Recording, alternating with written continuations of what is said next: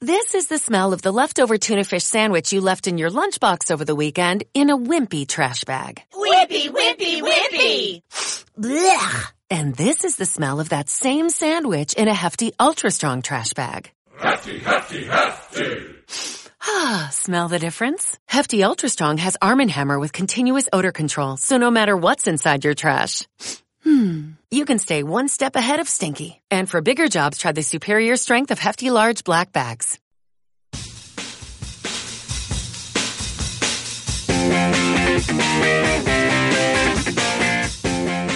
Encuadre Tres Cuartos es una producción de Casero Podcast.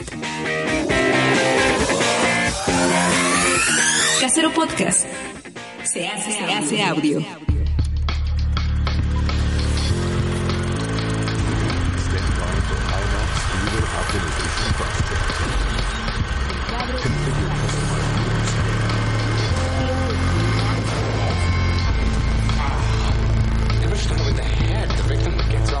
Fuzzy. My name is Maximus Decimus Meridius. Loyal servant to the true emperor, Marcus Aurelius. Hamburgers. Hamburgers. The cornerstone of any nutritious breakfast. Encuadre Tres Cuartos.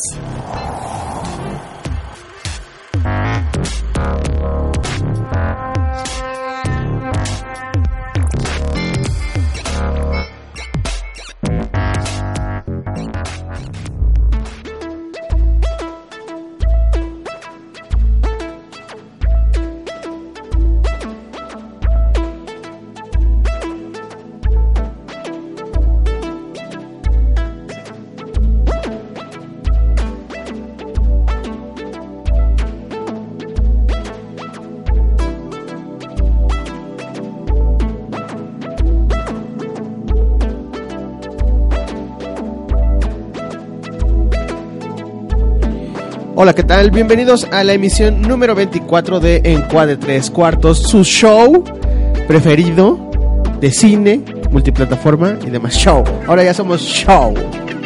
A veces damos el show. Damos un, damos un show, ¿verdad? Damos un gran show. Muy bien, pues este en esta ocasión no estamos solamente este tres de nuestros compañeros. Este Toño nos hizo favor a todos de irse a reportar, nos hizo favor porque es- está sufriendo mucho. Se sacrificó por el se equipo. sacrificó por el equipo y está este reportando desde el Festival Internacional de Cine de Morelia. En un ratito más vamos a escuchar este toda la información que nos tiene desde allá y pues nada, hola Carla, ¿cómo estás? Muy bien, muy bien, muy contenta de estar aquí y bueno, también eh, aprovecho para invitarlos a que nos sigan en nuestras redes sociales. Como saben, estamos en Facebook como Encuadre Tres Cuadros, todo con, con letras y en Twitter como arroba encuadre 3 con número, eh, guion bajo, 4 con número también. Entonces ahí los invitamos a que nos sigan, nos pueden dejar comentarios, pedir eh, recomendaciones, todo lo que nos quieran decir, ahí es el lugar. ¿Y cuáles son tus redes sociales, Carla? Ah, las mías son Carly Morrison con eh, K e Y. Puri Lucena. Hola. Hoy entre que se siente el día más frío y que estamos menos en la en el estudio, se nota así como un poquito como de corriente, pero la vamos a cerrar porque hemos visto ¿Cómo? muchísimas ¿Cómo de cosas. corriente? Como de fresco. Ah, ok, ok. No quería repetir la palabra frío. Ah, porque intelectual, Ajá. inteligente. Pero se va a caldear mucho con las opiniones de todo lo que hemos visto en la semana. Pues bien, sin más, vámonos directo a la sección de los estrenos.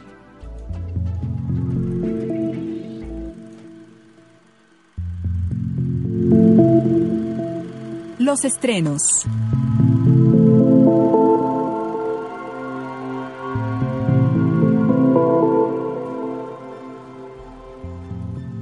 ¿Cuáles fueron los estrenos de esta semana, muchachos, muchachas, muchaches? Muchaches. Pues esta semana eh, varios estrenos, aunque el estreno, digamos, el taquillero de la semana se lo lleva Disney y su maléfica dueña del mal, la segunda parte de, Ay, Disney. live action de... Live action de La Cenicienta. No, de La Bella Durmiente. De la Bella Ah, Durmiente. sí, La Bella Durmiente, Yo, debo decir que yo sí vi la primera Yo también en, he visto la casa primera. de, de mis papás. Yo he escuchado ge- gente que dice que la primera es muy buena y que la pueden ver y volver a ver y volver a ver y volver. Y yo, ¿por Pues- qué tendría que estar viendo eso? Pues no sé si muy buena, pero sí está bien. A mí me gustó. Sí, no porque te explica eh, precisamente el origen de, de este personaje y de cómo se corrompe, ¿no?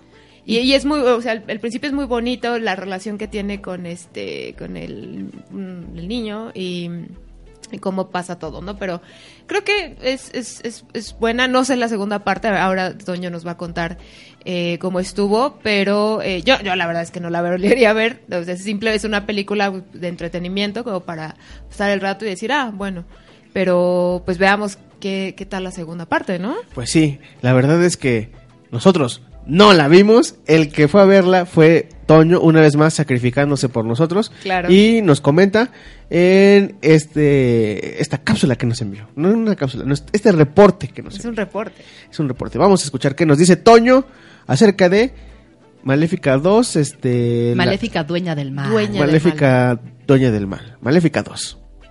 ¿Qué tal amigos de Encuadre Tres Cuartos? Muy buenos días. Ya nos encontramos en la ciudad de Morelia, Michoacán, donde el día de hoy comienzan formalmente las actividades del 17 Festival Internacional de Cine. Ayer, viernes, el viernes 18, se llevó a cabo la inauguración por la noche con la exhibición de la película El joven Ahmed de los hermanos Dardenne, los cineastas belgas que han ganado en dos ocasiones la Palma de Oro.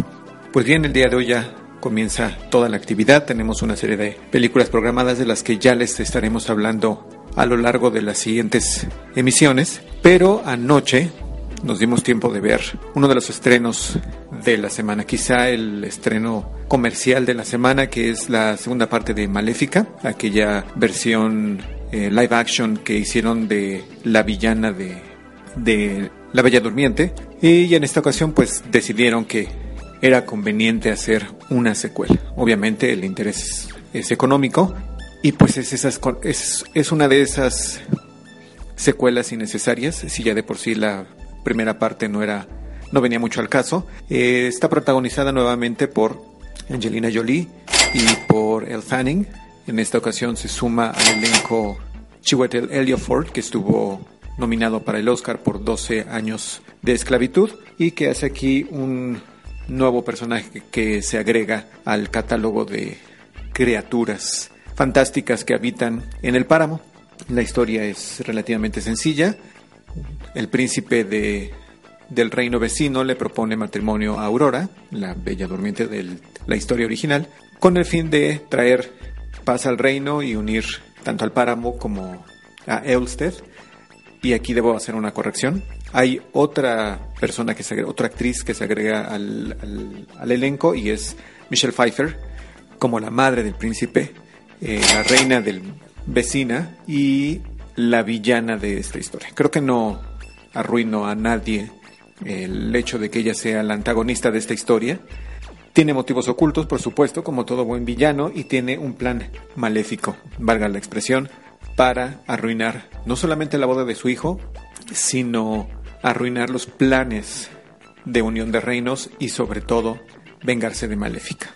¿Por qué? Eso tendrán que descubrirlo quienes se atrevan a asistir y a ver esta película. ¿Es recomendable? Sí, es entretenida también. Eh, es una película que valga la pena ver en el estreno, pues eso dependerá de la afición a las historias de hadas y a las historias de caballeros y fantasías y si son fanáticos de la historia original de La Bella Durmiente, porque en términos generales pues la película pareciera una especie de avatar realizada por Disney. Hay poca originalidad, hay poca propuesta visual, es cierto, tiene valores de producción en el diseño de, de los sets, efectos especiales. De hecho, vale la pena mencionar que lo único, si acaso, que vale la pena de esta película es que retoman aquella figura en el- la versión animada de, La Bella Durmiente cuando Maléfica se convertía en un dragón y que era verdaderamente espectacular. Bueno, pues aquí vemos algo similar, solamente que no es un dragón. ¿Qué es y cómo está vinculada esta criatura fantástica con, con Maléfica? Eso es parte de los descubrimientos que se hacen a lo largo de la, de la historia. Esta situación incómoda de una villana transformándose en una madre, y no solamente en una madre de, Aurora, sino en, en una reina buena y tomar su papel como líder. Eh, No sé qué tan bueno puede hacer eso. Disney está minando literalmente todas sus creaciones. Entonces, esta fue la película que vimos ayer.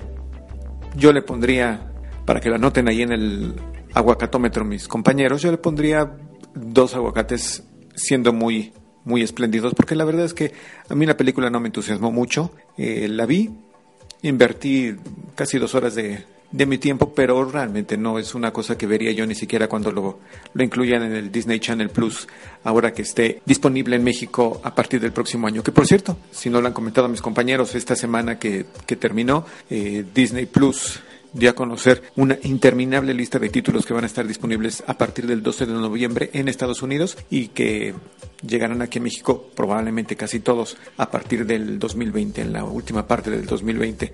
Y si hay algunos interesados, por ahí está circulando un video de tres horas de duración, sí, tres horas de duración, que solamente es el avance de todos los títulos que van a estar disponibles. En fin, ese es el comentario que tengo, breve, espero que les sea de utilidad. Desde la ciudad de Morelia ya estaremos en comunicación Posteriormente nosotros regresamos allá con el equipo a estar en vivo en la primera semana de noviembre. La siguiente todavía andaremos por acá. Incluso quizá hagamos un primer balance de lo que hayamos visto a lo largo de estos nueve días que dura el 17 Festival Internacional de Cine de Morelia. Les envío un saludo y estamos en contacto.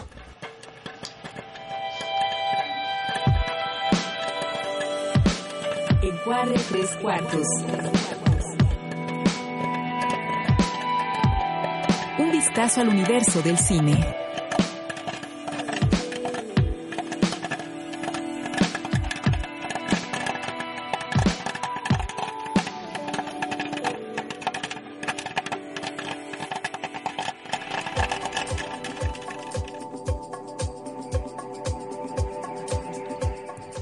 Pues ahí está el reporte de Toño desde Morelia. Se fue a Morelia a ver Maléfica.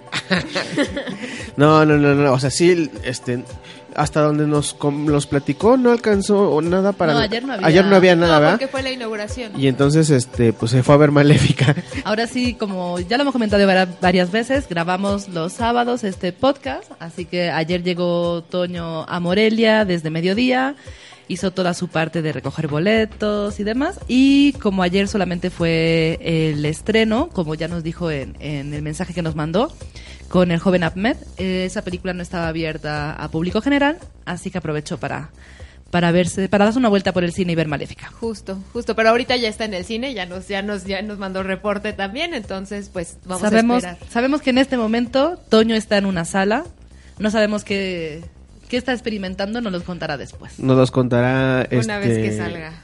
Una vez que salga, seguramente este, tendremos una detallada reseña el siguiente, este, en la siguiente emisión de Encuadra Tres Cuartos. Y quizás si, si lo convencemos, a lo mejor nos podría mandar algunas, algunas cositas para las redes sociales.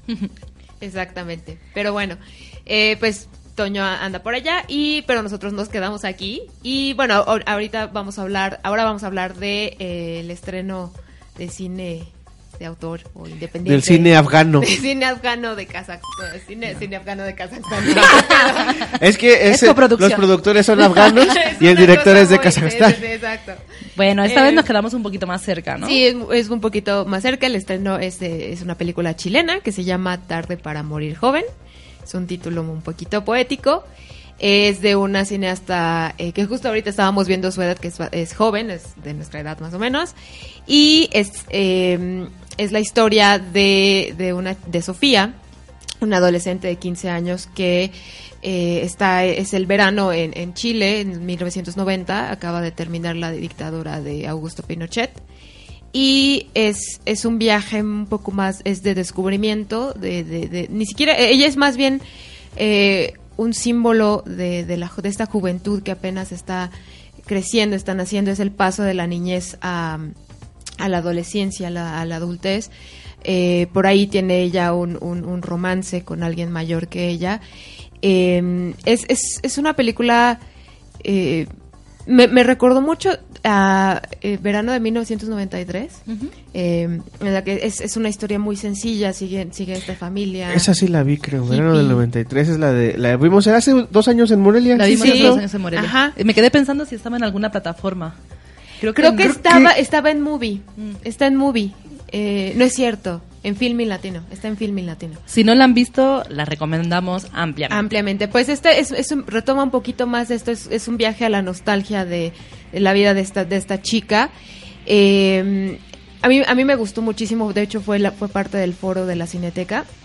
Y bueno, finalmente llega a salas comerciales, la pueden ver en Cinépolis, en Cinemex y en la Cineteca. Eh, y también estaba leyendo, yo no sabía, pero la protagonista Sofía es, eh, es un hombre trans. Eh, se llama Demián Hernández. Y él, eh, bueno, él, él- él, eh, comenzó su proceso después del rodaje. Decía que hacerlo durante el rodaje hubiera sido muy complicado. Y eh, digamos que la película le ayudó como a decidirse por este cambio, ¿no?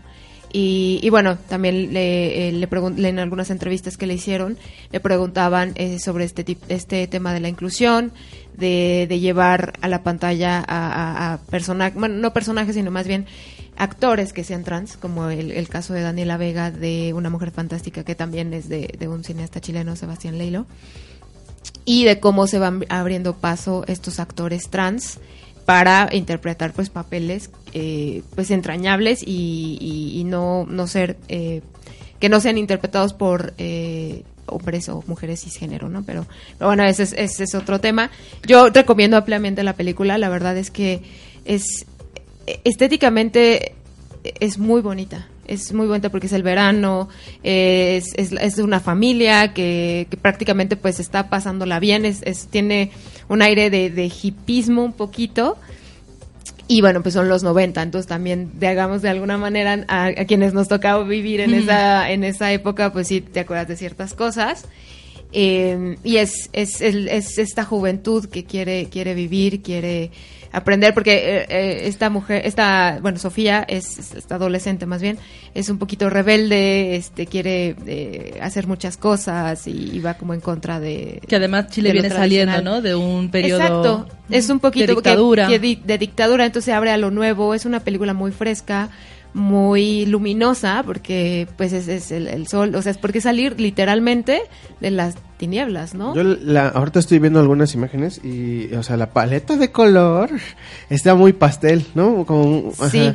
O sea, sí tiene mucha luz, pero también los colores son como, como, como suaves. Son, son suaves, son suaves, por, por, justo por eso, porque están un poquito diluidos por el sol. O sea, y aparte, pues sí, todo, incluso lo- el vestuario también, pues es muy de los 90. Noventero, sí. Este, hay una escena, hay, hay una parte en la que hacen una fiesta y ponen a las Bangles, ¿no? Y empiezan a cantar Eternal Flame, que es, es uno de los momentos más, más, este, bonitos de, de la película. Pero es una película muy, muy nostálgica, pero como dices también, eh, tiene este símbolo o este trasfondo de pues viene saliendo de, de, de, de la, de una dictadura, ¿no? Entonces es como volver a vivir eh, algo entrañable, algo padre, ¿no? O sea, es una cinta de estas de Outcoming Age, Ajá, doble, ¿no? No doble. solamente el protagonista, sino además el entorno. en el el que se entorno, sí, sí, sí, el entorno, porque te digo, Sofía encarna el, el espíritu de, de la juventud de ese entonces, ¿no?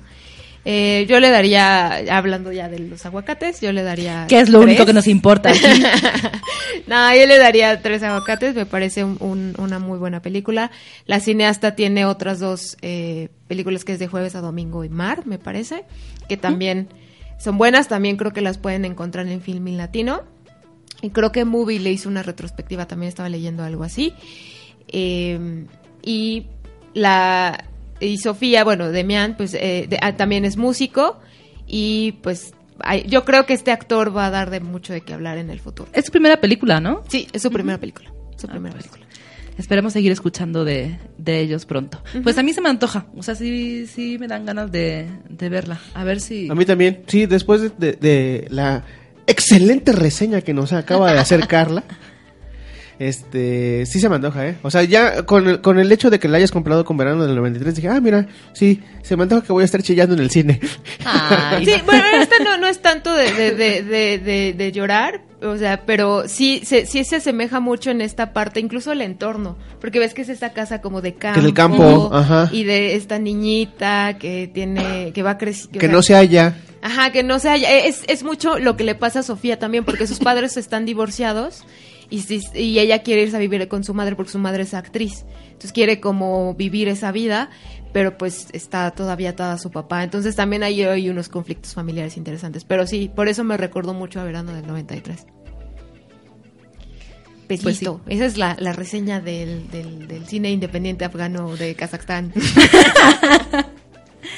Y volviendo, pues volvemos a Hollywood, ¿no? Porque, pues al final, los estrenos de la semana, la mayor parte vienen de ahí, aunque recuerden que siempre hay alguna opción de cine mexicano en las salas.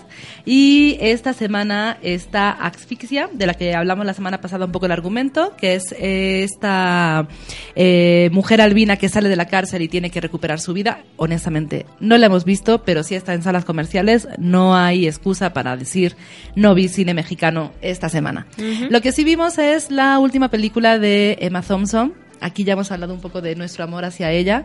Eh, es una comedia, es una comedia, de- es una comedia muy recomendable. No es, eh, mm, es una comedia muy inteligente, en mi opinión. La verdad, yo sí me reí bastante. Tiene unos momentos de altos y bajos, pero en general es bastante, bastante buena. El guion, producción y está coprotagonizada por Mindy Kaling. Es la actriz del Mindy Project. Eh, no sé en qué más. Sí, ¿no? Es como que su proyecto más, eh, más reconocible. Eh, Emma Thompson es una presentadora de talk shows eh, nocturnos. Lleva dos décadas siendo. Iba a decir la reina, pero no. Lleva dos décadas en su, en su Cristina. programa.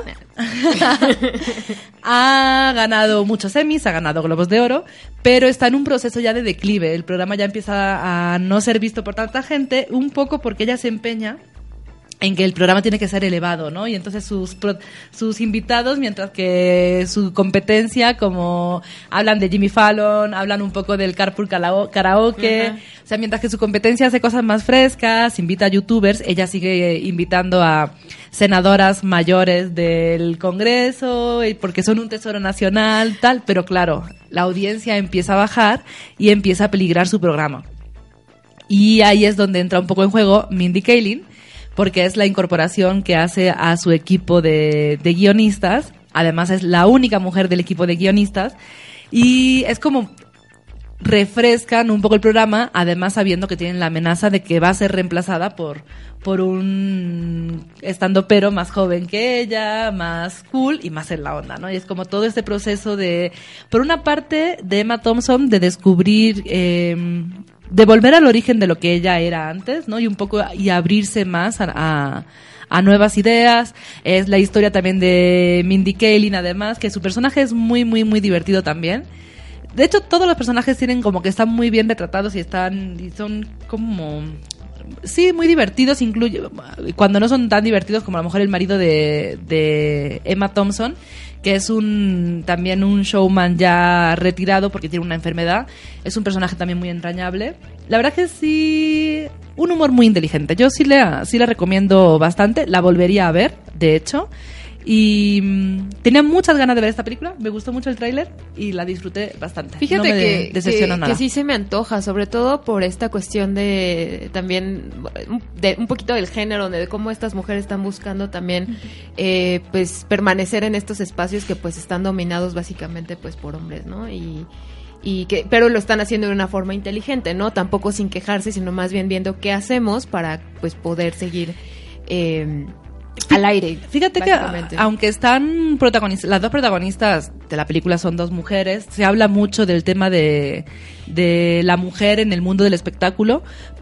Es una reivindicación, es una película feminista, por supuesto, Claro. pero no tiene este esta mm, el mensaje va más allá de decir qué hacemos, sino es como, aunque totalmente es esta parte de soy una mu- llega un momento en el que Emma Thompson y esto no es un spoiler, ella dice realmente soy la única, eso sale incluso la primera escena es esa, ¿no? Es la única mujer o la primera mujer que lideró un espacio de tal show nocturno en Estados Unidos.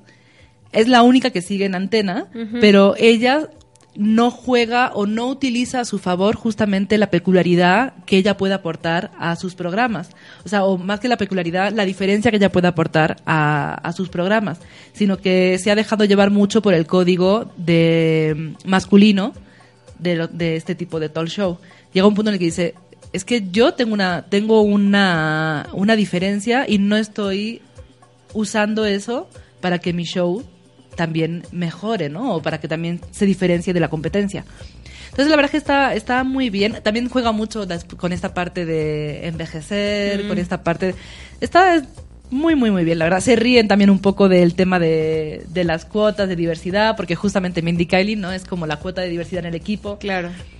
Yo la verdad es que la recomiendo mucho, mucho, mucho. Me sorprendió que cuando la fui a ver, además la fui a ver a una hora, a una hora bastante temprano al cine, el cine estaba bastante lleno. Eso me dio mucho gusto. además.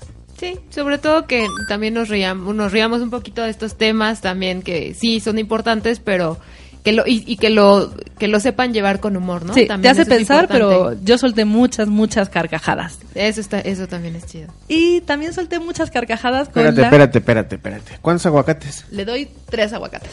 ¡Ay! ¿Tres aguacates? Sí. Ah, no, espérate, me equivoqué de botón. Tres aguacates. Muy bien. Tenemos que buscar un sonido para los aguacates más como de tenedor aplastando. No sé, eso suena como negativo, ¿no? ¿Quién sabe? Sí. Sí, hay, hay que buscar. Este suena más buscar. positivo. Sí. Y también me reí mucho con Terror a 47 metros, el segundo ataque. Yo, yo, yo tengo mucha curiosidad por esa película, porque justo fu- fuera del aire le preguntaba a Puri que si era más como Sharknado, ¿no? Porque hay un tiburón ahí, pero, pero ya, ya me platicó un poquito de la película y sí fue como de, ok. Mira, cuéntanos más. Si queréis, voy a decir cuál va a ser mi, cuál es mi crítica antes de decirla o hasta el final, como queráis. A mí, honestamente, a ver, mm, no voy a decir que corran al cine a verla, pero no está tan mal. O sea, partiendo de la base que es un tiburón en un cenote maya. O sea, tienes que ir con la... A ver, sabes lo que te vas a esperar. Un tiburón en un cenote maya. Sí. Interesante planteamiento. Pero la historia... Ah, porque aparte... Oye, ¿es por una, es este, hay dinero de mexicanos o, o cómo? No, no, no, no. Es, o sea, es, este- por- so- sí, ple- es circunstancial es, eh, que sea un tiburón en un cenote maya. Bueno, yo no sabía. Esta película yo la descubrí, tengo que ser muy honesta, en un tráiler, en el tráiler del cine, hace un par de semanas, y me fascinó. Yo no sabía que era la segunda parte de Terror a 47 metros, la parte 1. Ah, o sea. y esa parte oh. 1 justamente ocurre en México. Son dos hermanas, una es Mindy Moore, que... Eh, Mandy Moore, Mandy perdón. Moore, ¿no? Mandy Moore, sí, perdón. Mandy Moore, Mandy. Mandy Moore. La de This Is Us. Ajá.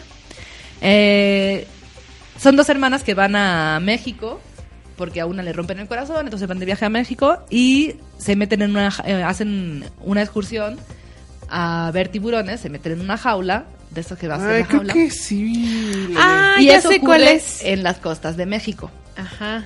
Esta segunda parte también ocurre justamente en México, en Yucatán. En Yucatán. claro. Así es. Entonces, es la historia, esta segunda parte es la historia de eh, dos hermanastras y dos amigas que deciden eh, pasar el día. Son todas esta- de estadounidenses que van en... Spring Breakers. No, no, no, no, no. Viven aquí. Son amigas del colegio. Viven, eh, son sus padres. Bueno, es que el único, la única familia que conocemos es justamente la de estas dos hermanastras. Porque es un matrimonio que ya trae, es una- un segundo matrimonio que ya trae a sus hijas a este matrimonio. Las hermanas, súper cliché, no se llevan bien entre ellas. Más que no se lleven bien, es como que son indiferentes, ni siquiera se cuidan en la escuela. A una en la escuela la odian, la otra es medio popular. Entonces deciden que, eh, los padres deciden que pasen un día juntas para que se unan más y deciden saltarse la actividad que el padre planeó para ellas para irse con otras dos amigas a un cenote. Y en ese momento, cuando llegan al cenote, oh, curioso, en la plataforma del cenote ya hay botellas de oxígeno y todo el material para poder bucear, porque resulta que el padre de ella es se dedica a mm, como a preparar, es, como, es que no es arqueólogo, pero él trabaja en zonas arqueológicas subterráneas y va a venir una expedición europea la semana siguiente y ya está todo preparado para ellos. Qué bonito. Entonces las chicas deciden usar ese material para únicamente darse una vuelta por la entrada de estas ruinas mayas que hay debajo del cenote. Y pues ya sabemos que esas decisiones cuestan. Traen consecuencias. traen consecuencias nada positivas. Y pues es la historia de estas chicas de pues tra- tratando de sobrevivir en el cenote, porque en el cenote hay un tiburón. Pero es un tiburón que ha vivido tanto tiempo en el cenote que ha evolucionado en el cenote y es ciego, porque no necesita luz. Oh. ¿Cómo entró al cenote? No sabemos. Ahí medio explican un poco, pero la verdad es que a mí me cuesta un poco de trabajo entender eso. Pero tengo que reconocer que tres veces salté de la silla en el cine. Ay, pura. Eso no es este. Eso no es parámetro. Tú saltas con todo. Pero no es de terror, es como que de- ya sabes, cuando el tiburón aparece chun, chun, y tú saltas. Y luego miré que nadie me hubiera visto porque como fui a verla sola. Pero bueno. ¿La y viste en 3D? El final es una locura. O sea, honestamente las escenas del final son una locura. Mm, Yo sí le doy... Pues es que ya sabemos lo que es. Yo le doy dos aguacates. No está tan horrible. Es más, Dos aguacates. Sí, es más, llegué del cine y busqué en está en Amazon Prime la parte 1, terror a 47 Vas a ver la metros. parte uno. Y fui y no, ya la vi. ¿Ya la viste? La vi anoche. Anoche me hice mi doble maratón de tiburones. Así que Doble maratón de tiburones. Ay, perdón.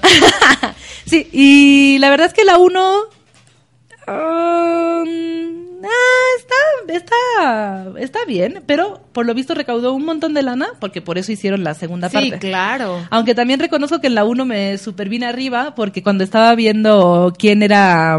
Porque es el mismo director, es el mismo. Los actores sí son diferentes, pero es el mismo director de la 1 y de la 2. Y en la 1, en el cartel, había visto que estaba uno de los protagonistas era Santiago Segura. Entonces yo pensaba que se refería al actor español Santiago Segura. Y me pasé toda la película esperando que apareciera. Y luego me di cuenta de que Santiago Segura es un actor, es uno de los jóvenes que salen en la película que se llama igual que Santiago Segura, Pero no es pero Santiago no es Santiago Segura. Pasa con los español. homónimos últimamente. Nos, pas- nos está pasando con los, los homónimos. Pero justo esta película me recordó a esta gran es- este, serie de películas de Sharknado. Muy, muy. yo- ya en algún momento vamos a hablar. Yo, yo sí voy a ver Sharknado. Deberíamos hacer un maratón de- Sharknado. ¿sí? Sí. Sí, me parece Yo voto bien. por, por hacerlo. Porque yo incluso ayer, después de ver eh, Terror a 47 metros 2 y después Terror a 47 metros 1, me quedé con muchas ganas de seguir en este maratón de películas de monstruos en las profundidades y de tiburones. Y está esta película de Jaume Colette Serra, que es un director español que hizo con Blake Lively. Eh, ay, ¿cómo era? ¿Terror en el océano? La voy a buscar, pero esa sí está en Netflix. Es la de las últimas películas que hizo. La hizo hace un par de años, creo. Ajá. Blake Lively. Y mm, cuando no sabía si iba a encontrar eh, Terror a 47 47 metros metros. 1, deci- dije, ah, bueno, pues si no la encuentro, voy a ver esta de los tiburones. Claro. Porque es todo un género Sí, esto de... sí, sí, los, los tiburones y los tornados y todo eso, pero es también además de recordarme esta película, también me recordó otra que es El Descenso, es de creo que 2009 o algo así. 2004-2005, ¿no? Ah, ok, 2004, más, más vieja. A mí me impresionó muchísimo esta película. Eh, por. eh, bueno, es un, es un grupo de chicas que eh, es, es este de Reino Unido, es inglesa. Y eh, que van a hacer hiking, en algún momento van a hacer espeleología y se encuentran en una, en una cueva que tiene cosas paranormales. Tan, tan, tan.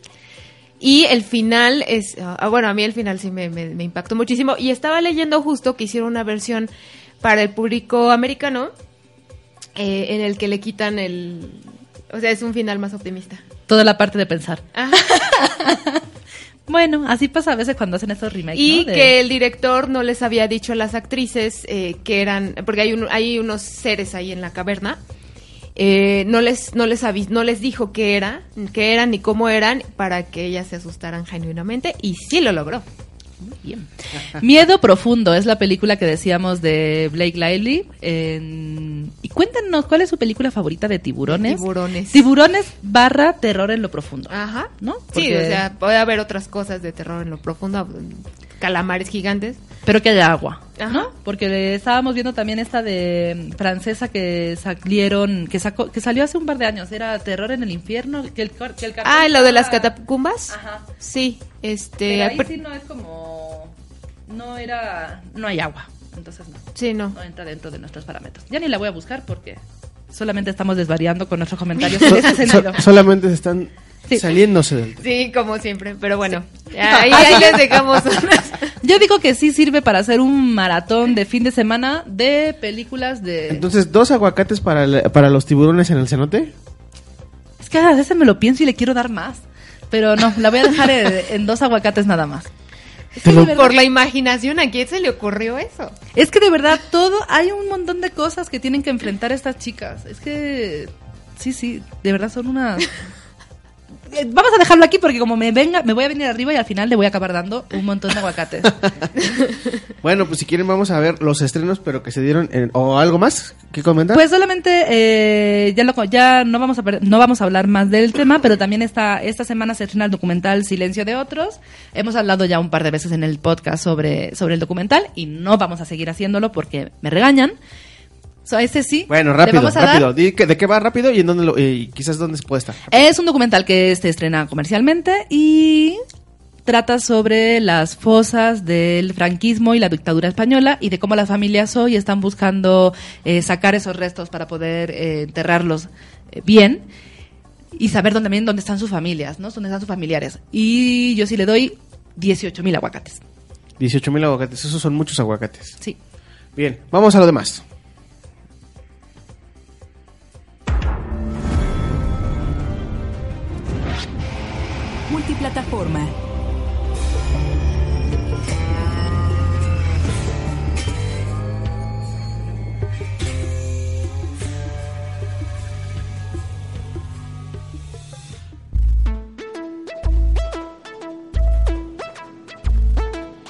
Bien, porque también hay este bastantes cosas que revisar en la multiplataforma, en el streaming, todo esto. Y pues ayer en la noche estábamos viendo una película interesante, Puri. Ayer se liberó en Netflix eh, la última película de Steven Soderbergh, The Laundromat. Se estrenó en el Festival de Cine de Venecia y estuvo precedida además de una demanda que quería impedir que se transmitiera, que se liberara en Netflix, porque esta película narra los hechos de los Panama Papers. Está basada, bueno, cuenta cómo se cómo operaba esta este despacho panameño de Mossack Fonseca con todo el tema de empresas fantasmas, lavado de dinero y un poco cómo iba afectando o cómo iba trazando sus redes a lo largo de todo de todo el mundo.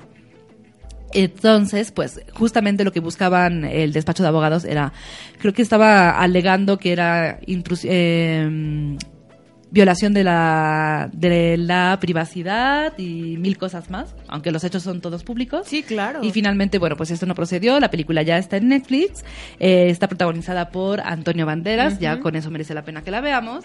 Meryl Streep. Meryl Streep, que hace dos, bueno, dos papeles, ¿no? Sí, pensamos que este, sí. Eh, Gary Oldman, eh, está Ross de Friends, también y David- Y está eh, David Duchovny. No, No, ese, es el- no, ese es el Gellar, de, ¿no? ese es el de, Gellar. Ese es el de los expedientes X. Sí, no. Y está esta Bernadette. Bernadette de, de, eh, de Bang Theory es la hija de, de Meryl Streep. La verdad es que la película está, está bastante bien porque justamente eh, el formato Es- está es- divertido. está Sharon Stone. Sí, ella es la, la gente de, de inmobiliaria. Ah. Sí, sí, es una película que está eh, repleta de, de estrellas, la verdad. Y cuenta de forma muy original justamente toda esta parte de la trama de los Panama Papers.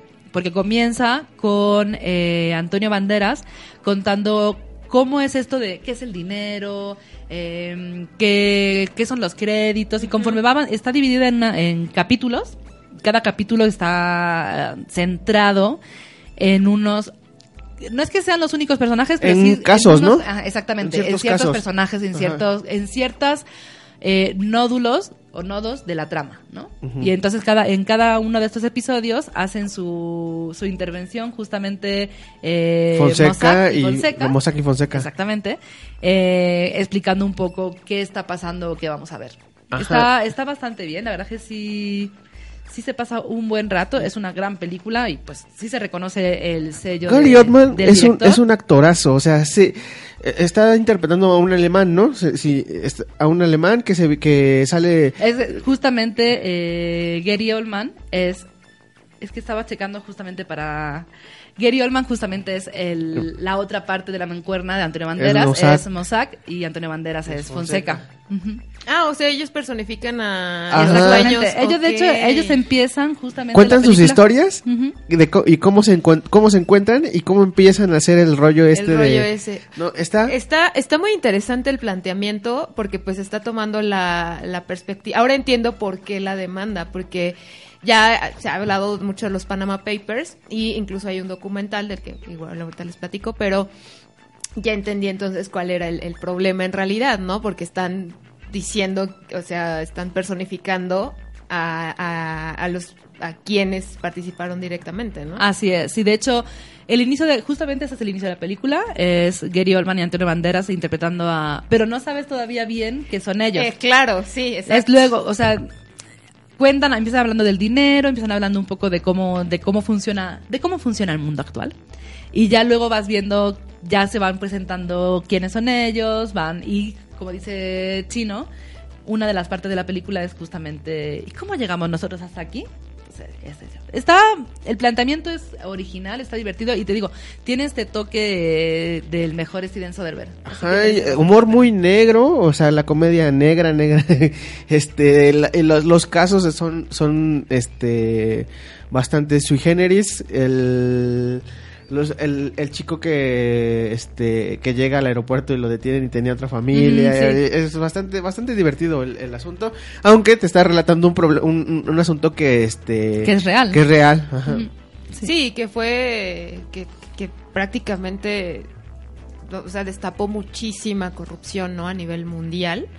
Eh, precisamente eh, hay, hay un documental también sobre esto de los Panama Papers, pero este documental habla de la investigación periodística que se hizo alrededor de los, los papeles de Panamá y de cómo llegó hasta eh, un periodista, eh, no recuerdo bien la, la, creo que era holandés o alemán, no recuerdo bien, eh, llegó una fuente anónima a platicarle de, de que tenía esta información y le empezó a compartir todo, todos los, todos los documentos, que ha sido como la filtración más grande, una de las filtraciones más grandes a nivel periodístico. Y el, el documental precisamente narra todo el proceso en el que este periodista empezó a trabajar, se unió con otros periodistas de muchas partes del mundo, creo que incluso en México eh, participó eh, a un medio de en Tijuana, no recuerdo bien cuál, pero cómo se fueron uniendo y cómo crearon todo un, un método para eh, analizar todos los, los documentos que había y que les había compartido esta fuente y cómo pues sí hicieron este la investigación. La verdad está muy interesante. Eh, no, no sé si está en Netflix o en qué plataforma podría estar, pero una vez que vean de, Laundrom- de Laundromat, eh, yo creo que también sería muy bueno que pudieran ver este documental para que entiendan un poquito más sobre eh, este, este acontecimiento que fue, pues sí, brutal. O sea, salieron ahí muchos nombres de gente muy poderosa. El primer ministro creo que de Islandia también, y él tuvo Ah, que sí. Fue renunciar. que fue des- eh, sacó todo un, el, eh, la bronca de corrupción y el mismo pueblo de Islandia Y fue el que el, Y la crisis. Islandia. En Islandia. Y de hecho, en el documental hay una escena en la que lo están entrevistando y él se va. Porque le empiezan a, a preguntar sobre eh, su implicación en los papeles de Panamá y se va y al poco tiempo renuncia a su cargo. Entonces es como el, el, el gran hito. Y ta- incluso también mencionan en, en, ah, no recuerdo, en Malta. En Malta, eh, una reportera que participó la, la Sí, matan. fue asesinada. Sí. La, la asesinaron por su participación en la investigación. Entonces sí hubo este, bastantes consecuencias, seguramente va, va a seguir habiendo, pero vean este documental, la verdad es muy recomendable. Y también la película, ¿no? La película está muy, muy bien. Tiene sus momentos también. La verdad que, claro, como son esta parte, esta, mm, esta estructura de capítulos o de diferentes historias, el tema es que, claro, tienes unas súper potentes con Meryl Streep, con, que, que está increíble. Además, su historia es algo tan pequeño. O sea, puede parecer algo tan pequeño, porque la verdad que es un dramón. Porque, bueno, sí, es un dramón. Pero es algo tan pequeño dentro de la trama, pero que da tanto significado de hasta qué punto eh, impactó en nuestras vidas este tipo, este, este, pues este fraude, este crimen, este fraude, eh, que cuando lo comparas con otras historias, a lo mejor las otras pierden un poco, no son tan poderosas, ¿no? Y llega un punto en el que dice, me hubiera gustado que se centraran más en este tipo de, en estos personajes nada más, pero también entiendes que la historia debe fluir en esto, en todos estos capítulos que ocurren alrededor del mundo. Em, los protagonistas están increíbles, Antonio Banderas es maravilloso, ojalá, yo espero que sí lo nominen a- al Oscar este año. Seguramente será, bueno, su gran apuesta es el papel Es el de Almodóvar, de- ¿no? Exactamente, la película de Almodóvar, pero también está, aquí está tremendo. Sí, sí, sí, está, está muy interesante. Así que le vamos a dar, ¿qué? ¿Tres aguacatitos? ¿Cuatro? ¿Tres, cuatro? ¿Tres y medio? Yo tres. Sí, es que sí tiene momentos en los que, a pesar de toda esta... Ay, el aguacatómetro se me descompuso. Espérense, ya está.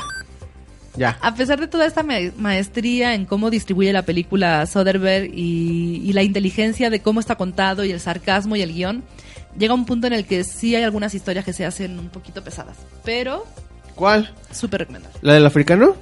Pues llega un punto en el que Pero la del sí africano poco, me, gust- ¿no? me de- gustó el giro, así como al Pero final les dice, sí. ¡Pum! No tiene y la forma en la que le dice, "Ah, pues mira, este- el mundo funciona así y yo voy a hacer esto para que tú no digas, Sí. eso está chido." Sí, está chido, la verdad. Bueno, es un poco triste, pero dentro de la película está chido. Y no nos salimos de no nos salimos de Netflix, aunque ya es un estreno de la semana pasada. No alcanzamos a verlo, pero creo que merece la pena un poco para que para quienes todavía no se hayan puesto al día con esta película, capítulo largo, continuación. Capítulo Cuéntame largo. ¿Qué pasó en la vida de Jesse Pinkman? que Capítulo es largo de Breaking Bad. El camino. Este, el camino. El camino, al principio me parecía un nombre súper feo, el camino. Después que cuando se- eh, los que ya la hayan visto entenderán luego, luego por qué el nombre de la película. Y sí, es un capítulo largo de Breaking Bad. Tiene todos, todos, todos, todos los elementos. Y pues, era obvio, simplemente querían hacer una, este, pues terminar bien la historia de Jesse Pinkman, ¿no? Cerrar bien eh, su, su, este, su camino del héroe.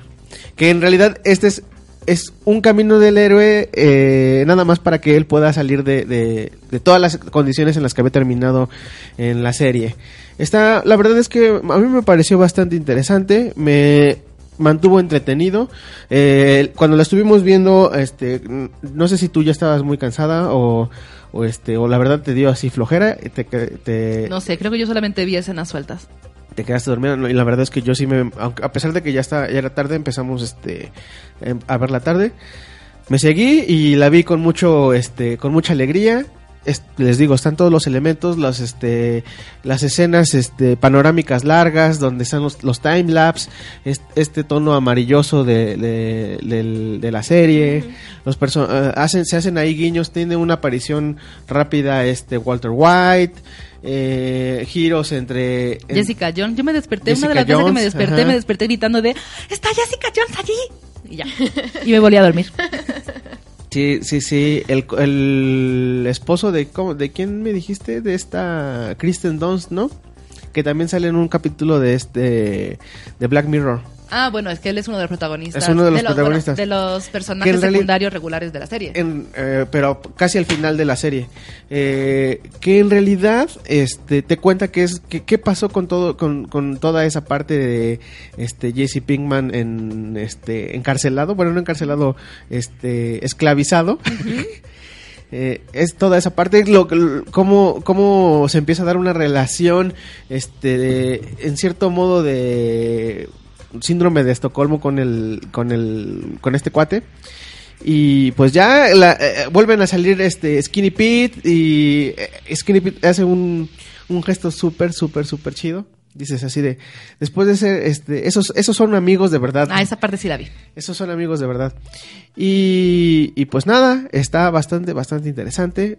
Yo una revisada, he escuchado, dos horas. Yo he escuchado comentarios muy desiguales de esta película. ¿Por qué? De no era necesario, esto es un capítulo largo, ¿por qué le llaman película? ¿Por qué nos hacen, para qué nos pierden, hacen perder el tiempo? Pues no ¿Realmente sentí- quién pidió esto? Yo no sentí pérdida de tiempo. Me, da- me da gusto que, que este. Porque sí, es que para los que vieron Breaking Bad, o sea, sí, el final de Jesse Pinkman quedó muy al aire. O sea, escapaba y luego qué. Estamos, est- estamos viendo todo lo que pasó este antes de este Jimmy McGill, del, del abogado, y con flashazos de lo que va después. ¿Y por qué este Jesse Pinkman no? Que era un personaje muchísimo más importante en la serie. O sea, el abogado, este Jimmy McGill, se convirtió en un personaje importante gra- gracias a, a este, a todo este contexto que le están dando ahora con este, con mejor llama a Saúl. Ahora estamos resolviendo todo el asunto de Jesse Pinkman. Y la verdad creo que lo resuelven bastante bien. El- me parece que eh, que eso es para como para puristas y fans exquisitos. O sea, la verdad es que está bien hecho. Es, el guion está bien, la historia está interesante. Mm, Eso se me hace como nada más. Voy a ir a quejarme en las redes sociales de que no me gustó. Que soy, soy especial, muy inteligente. Escúchenme. No me gustó el camino. Ay, cálmate, cálmate. Seguro que hay alguien que nos está escuchando que ya lo vio y ya no le gustó el camino. Hay que preguntarle a Toño. Exactamente. No lo vio, ¿no? Toño no vio el camino todavía. No la, No, no, no no la la he vio, visto. no la he visto. No la he visto. Bueno, entonces tú dices, eh, este, Yo no puedo opinar porque honestamente es que me quedé dormida el 80% de la película.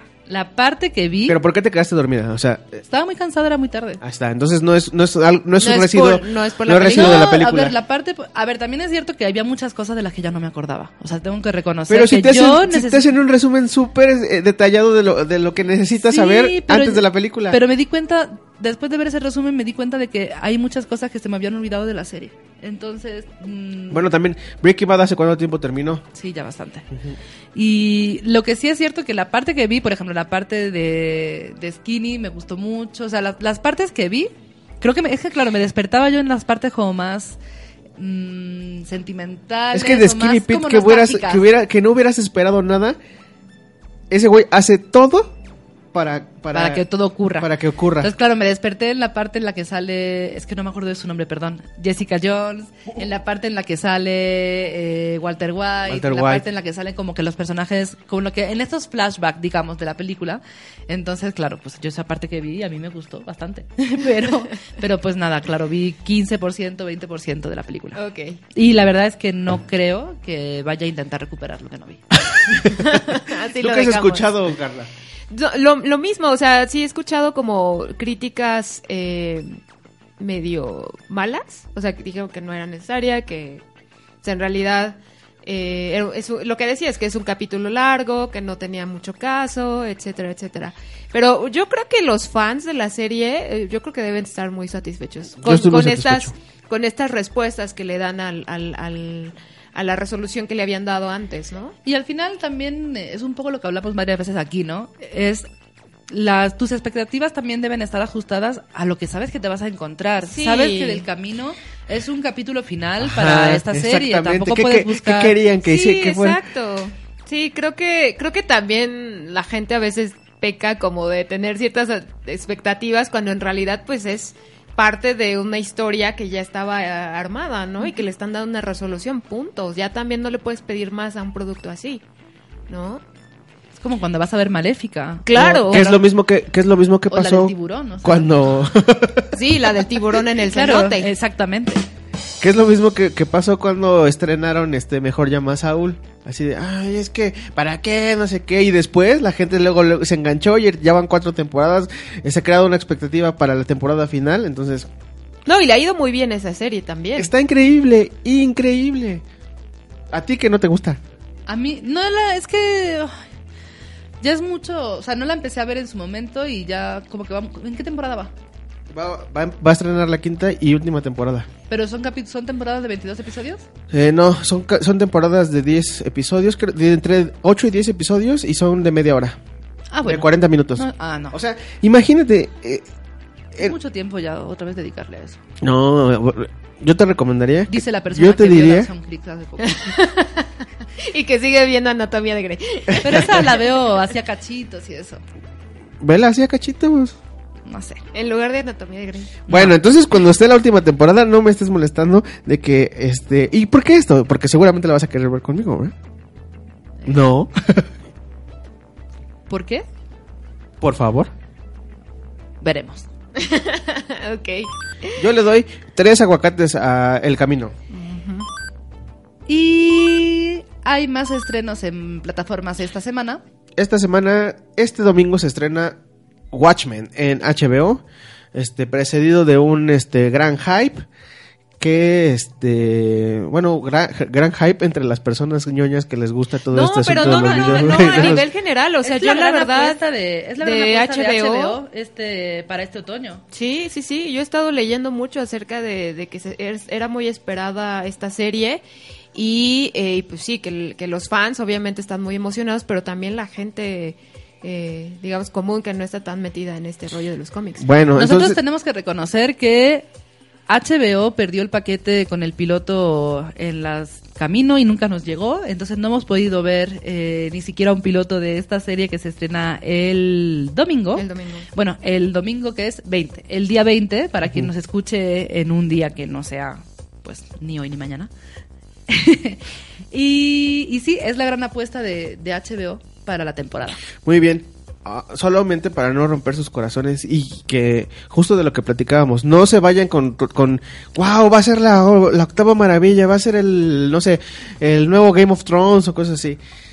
Watchmen no es, es una, este, eh, eh, ocurre, son los eventos que ocurren después de la novela gráfica. Mm. No son los, eh, este, no o sea, no retoma la novela gráfica. no, o sea, sí retoma ¿Sí? toma elementos de la novela gráfica, pero Es una historia. Es, es- Ok. es después de la novela gráfica. Es una versión que ni siquiera... Porque, a ver, parece... In- incluso ni siquiera tiene que ver mucho con la con película. la. Ah, La- eso era mi duda, si tenía que ver con, con la película. Y es una versión libre de, de, de, de- Watchmen. Incluso el director, ayer, ayer lo, bueno, lo comentábamos en el episodio de esta semana de House of Z, que este Alan Moore, como siempre, está este en contra de la, de la este, bueno, no, no, no le da el visto bueno a su este, a esta versión de The Watchmen, de Watchmen, y este, incluso el, direc- el, la, el, la persona, el showman, el showrunner, perdón, Dice que, que es probable que se siente un poco este maldecido o embrujado por Alan Moore porque por ahí existe una maldición de que todas las cosas que, que están este productos multimedia que están basados en, en, este en historias de Alan Moore tienen una maldición de que no les va bien Órale. Pues a ver, porque Damon Lindelof, el showrunner de esta serie, es el Eh. showrunner de, de Leftovers y de Lost. Entonces, a ver qué, qué tal. Eso por un lado, o sea, por un lado está la expectativa un poco de quién está detrás del proyecto. Por otro lado, también es este tema de el Watchmen ambientado en 2019. Eh, Ajá, recordemos que la serie original bueno Watchmen original está en 1986 Ok. Entonces ahora hay un salto en el tiempo, está ambientado en 2019. eh, tienen esta parte de los, de los personajes, ¿no? De- del cómic original, Eh, pero del cómic original hasta el momento o sea porque se ha mantenido como mucho mucha este cosa así como en secreto Rorschach que es el de las manchas el, el, el que se pone- eh, Rorschach el este Ozymandias y, do- y el Doctor Manhattan ¿Eso ok. qué? son los que sí van a aparecer Ah, bueno. o sea Night, Night Owl y este y Silk eh, ah, no recuerdo el, el el Silk no sé qué ah se me olvidó este no están en, eh, considerados todavía Vamos a, ni dar el algo más, comedian ¿Vamos a dar algo más del argumento o con esto para que la gente lo pueda Uy, ver? perdón Estoy- No, es una pregunta, sí, vamos a hablar. sí comenta algo más nada más Bueno, en esta ocasión eh, la amenaza, digamos, que está en la serie, como está ambientada en 2019, son un grupo de supremacistas blancos. Incluso la policía va enmascarada porque eh, la situación en la que se encuentra ya eh, el entorno es tan, es tan fuerte que incluso los policías van ya enmascarados. Entonces, bueno, pues habrá, habrá que ver cómo se desarrollan todos los acontecimientos y cómo se inserta este universo Watchmen en la era actual. Y entre los protagonistas solamente creo que también merece la pena comentar. Está Jeremy Irons, está Don Johnson. Así que, pues, creo que mucha gente estará el domingo expectando, esperando a la expectativa. Pues, Exactamente. esta- esta Nosotros ahí vamos a estar. Y se lo contaremos todo la próxima semana. Y también, bueno, eh, cuéntenos qué les pareció en nuestras redes sociales, que estamos en Facebook como Encuadre Tres Cuartos todo con letra, y en Twitter como Encuadre 3 con número, guion bajo y 4 con número. Ahí cuéntenos qué les pareció Watchmen y pues ahí podemos platicar al respecto. Se estrena también esta semana otra de las apuestas fuertes, pero de otra plataforma, de Prime, es eh, Modern Love. Uy, Ya yo esa le de- tengo muchas ganas. Ya hablamos de esta serie en el es- pequeño especial que hicimos de series del otoño que traían las plataformas este otoño. Eh, recuerden que es una serie de, cap- de ocho capítulos independientes entre sí. Eh, solo el octavo capítulo sí da claves como que enmarca un poco de cómo se solucionaron estos capítulos eh, anteriores, así que no lo pueden ver todo salteado menos el 8. Estaba escuchando justamente ayer esa, esa reseña. Ok. Eh, porque no hemos visto aún la serie nosotros, solamente le recordamos que está basados en, los rela- en las columnas. En las columnas de, de Modern Love de New York Times, que son historias de, de- Casi siempre son escritores, gente que ha tenido experiencias amorosas y eh, la verdad a mí me gustan mucho, es muy disfrutable leerlas, también las tienen en podcast, también las pueden escuchar y están en voz de, de actores o de gente famosa. Eh, y de hecho tienen también un proyecto ahí de Tiny Love Stories, donde la gente común, digámoslo no- nosotros, podemos eh, también eh, compartir nuestras historias de amor, ¿no? Pero eh, la verdad vale mucho la pena la columna. No sé qué tan, qué tan bien hayas, hayan logrado adaptar estas historias, habrá que verlo. Eh, pero si quieren como leer cosas eh, un poquito románticas, un poquito de amor, pues échenle un ojo a la, a la, a la columna. Y solamente recordarles que en la serie no solamente eh, se centra en esta parte del amor romántico, hay amor Ah, familiar, claro, sí, sí, sí. hay amor hacia los hijos, diferentes, tipos de amor. Ajá, exacto. También eh, eso es importante decirlo. También, eh, obviamente, los relatos sí son de amor, pero de muchas clases de amor y eso creo que es, también es es muy muy enriquecedor y es está muy bien hecho. eh, bueno, muy bien con, muy bien contadas las las historias, ¿no? A mí me preocupa un poco que sea como demasiado edulcorado todo.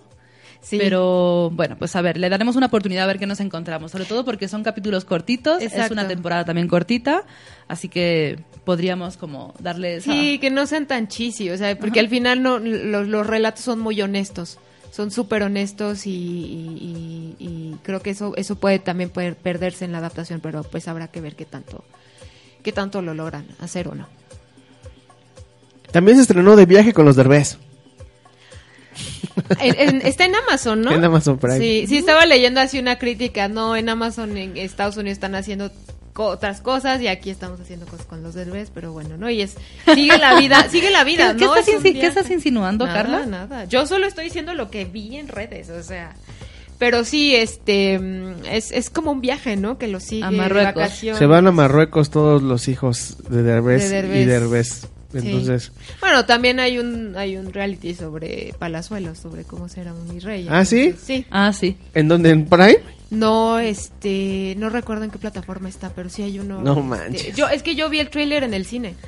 Sí, no, no ese, ese es creo que de MTV, este... Es de MTV. Ajá. Sí, ya me acordé es de MTV. Esto es como ser un mi rey. Es que justo está No como manches. en varias partes de están los espectaculares de ese de ese reality y es sí. Entonces Ahí por las risas nada más ya merecería la pena verlo, ¿no crees? El Yo- tema es que a mí se me antoja, a mí se me antoja más ver eh, de esos dos, vería el de Derbez. Ay, no. El tema con el de Palazuelos es que, claro, le estás, estás premiando con, con atención a un personaje así. Eso es lo que me echa a mí para atrás, pero por las risas. Y la verdad es que el de Derbez, después de incluso de ver el tráiler... Lo hizo por las no risas. se me antoja nada. A mí se me antoja porque porque de vez en cuando, al derecho y al Derbez, que en realidad de ahí era el, el genio era Gus Rodríguez, pero este pues ya, ya. pues sí. Pues yo no lo vería, pero No creo que en tengan- este en esta ocasión no voy a decir habrá que verlo, sino más bien yo no lo vería. Me Yo creo abstengo. que yo me abstengo. Yo no creo que tenga mi clic. Sí, no. pero no, como no. va a tener el de chino, pues ya, tendrá el clic de esta casa. perfecto. No, no sé, tengo muchas cosas por ver. Por ejemplo, los Caballeros del Zodíaco que acaban de subir todas las temporadas Ah, claro. a Netflix, Es entonces este pues tengo que ver Caballeros del Zodíaco. Sí, sí, sí. Vale. Caballeros del Zodiaco. Contra... ¿No? Pues sí, se lo hicieron en España. Sí, sí. Yo solamente no iba a cantar la canción. Te miro mientras te, te observo cantar. Bueno, ¿qué tenemos para la semana que entra de estrenos? La semana que entra de estrenos nos emociona bastante porque ya llegan dos películas que sí tenemos muchas ganas de ver. Exactamente. Una es Zombieland, Tiro de Gracia, la segunda parte de pues, la, la nueva entrega de, de, de Zombieland. Es que iba, iba a intentar Oye, sí, pero sí. hacer una presentación Oye. un poco mejor, pero me salió muy ¿Sabes culera. qué se me estaba olvidando? En este mes, creo que la semana que entra también estrenan Silicon Valley. Déjame lo checo rápido mientras... Mientras yo digo quién es... Bueno, la verdad es que ya nos han puesto, o en mi opinión personal, ¿eh? Ya nos han puesto tantas veces el tráiler de esta película que a mí ya no me llama tanto la atención ir a verla. Pero bueno, la- es un debe, de debe. O hay que, sí estaremos ahí para, para verla, para comentarla, porque en la primera parte nos gustó mucho, eh, nos gustó mucho la presencia de Billy Murray. Así que Billy Murray que está esta semana en el Festival de Cine de Roma y que hoy se saltó, hoy por hoy sábado, se saltó la conferencia de prensa que tenía que dar como parte de- del festival en el que estaba premiado porque literalmente dijeron los presentadores aún estaba en pijama. Así que, bueno, pues Zombieland eh, la semana que viene, la versión de animación de Los Locos Adams. Voy a dejarme la que más nos emociona para el final. Eh, una mexicana, en el capítulo mexicano está un papá pirata. ¿Qué más hay? Am, estoy checando como los títulos, pero bueno, ya nos saltamos directamente a Las estafadoras de Wall Street, la película que podría darle a Jennifer A López Jenny, su, claro, primera su primera nominación al, al Oscar. Se espanten esa, porque estaba viendo como que cómo se va a poner, cómo, cómo están las quinielas de esta, de mejor actriz. Ella estaría, en caso de que sí consiga esa nominación, está, que yo de verdad espero que sí. Soy muy pro Jenny from the Block. Sería nominada a mejor actriz secundaria.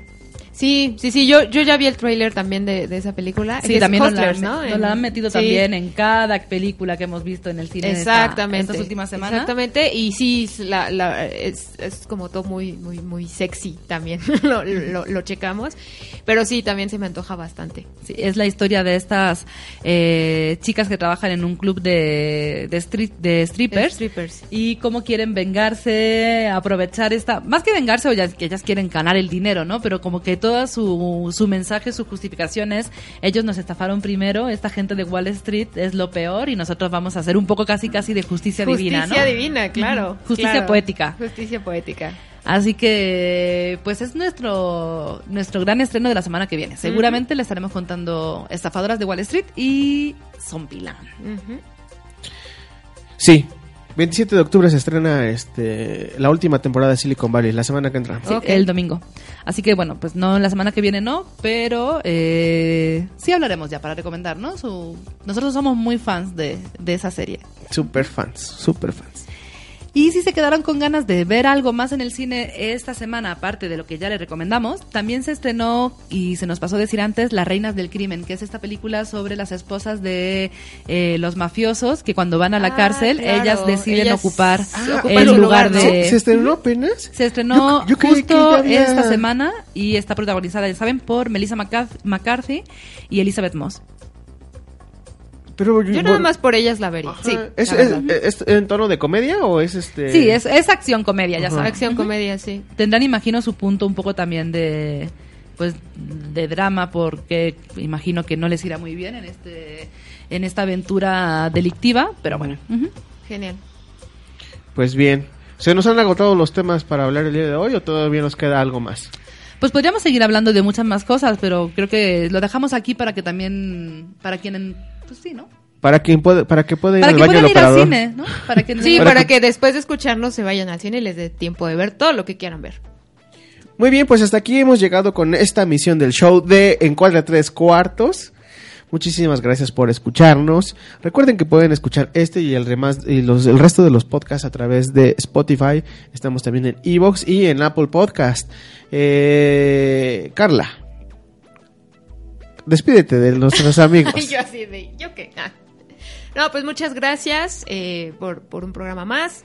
Ya estamos en, en, ya saben, les recuerdo otra vez nuestras redes sociales, en Encuadre Tres Cuartos en Facebook, todo con letra, y en Twitter como Encuadre con eh, número 3, guion bajo 4, ahí escríbanos, díganos todo lo que eh, nos quieran comentar sobre cine, series, etcétera. Y pues a mí me encuentran como Carly eh, Morrison en Twitter.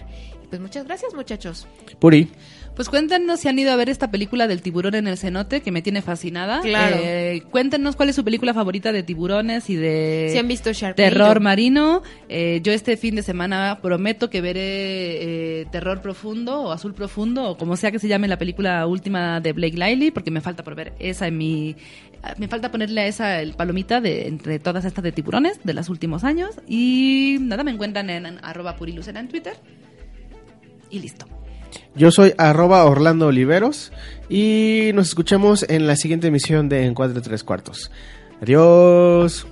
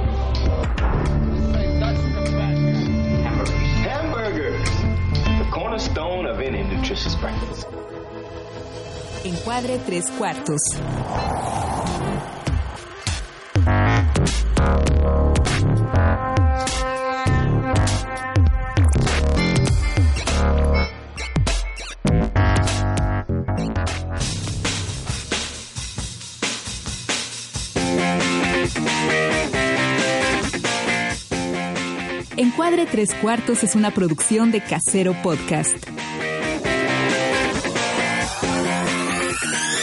Podcast. Se hace audio. Hace audio.